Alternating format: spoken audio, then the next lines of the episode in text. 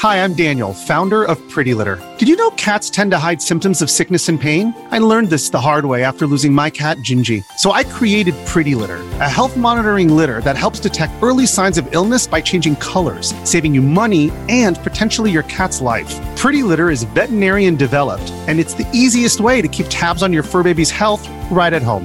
Go to prettylitter.com and use code SPOTIFY for 20% off your first order and a free cat toy. Terms and conditions apply. See site for details.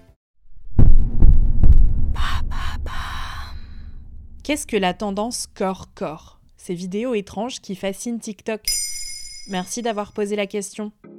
Vous connaissez l'effet Kuleshov C'est un effet de montage théorisé par le cinéaste russe Lev Kuleshov au début des années 20.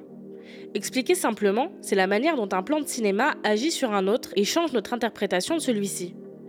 Dans son expérience, Kuleshov prend un gros plan d'un comédien au visage neutre et le fait succéder tour à tour d'une assiette de soupe, d'un enfant dans un cercueil et d'une jeune femme dans un canapé. Le cinéaste a voulu exprimer trois émotions avec la même image et montrer aux spectateurs que selon le montage, leur ressenti pouvait être différent.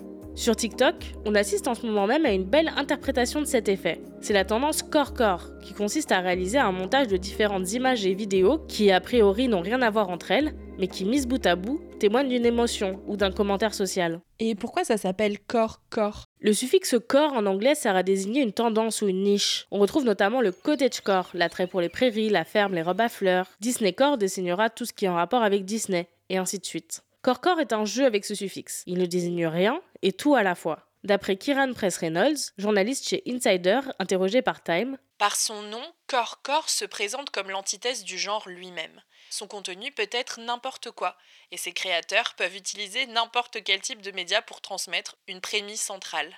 Ainsi, Corps-Corps concerne plus un style de montage qu'une niche à proprement parler. À quoi ça sert le corps-corps Le corps-corps n'a pas de but précis. Il est plus considéré comme une forme d'expression, voire d'art. Et comme dans toute œuvre d'art, il y a un message caché.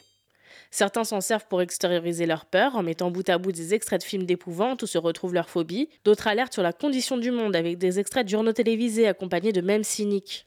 La plupart du temps, même si ce n'est pas toujours le cas, les vidéos corps-corps sont plutôt tristes et font état d'un mal-être qui témoigne du contexte actuel. D'ailleurs, pour une personne qui n'est pas habituée au code d'Internet et n'a pas les références des mêmes et vidéos utilisées dans les montages corps-corps, tout cela peut paraître bien confus. Donc c'est complètement méta. C'est en effet l'analyse qu'en font beaucoup de créateurs de vidéos corps-corps.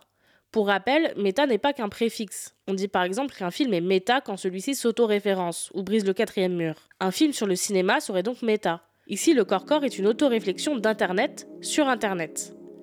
Fait le plus souvent par des jeunes qui ont grandi avec les réseaux sociaux, ces vidéos sont en réalité une observation du monde à travers la lentille du web, avec une once d'ironie et toujours de manière désabusée.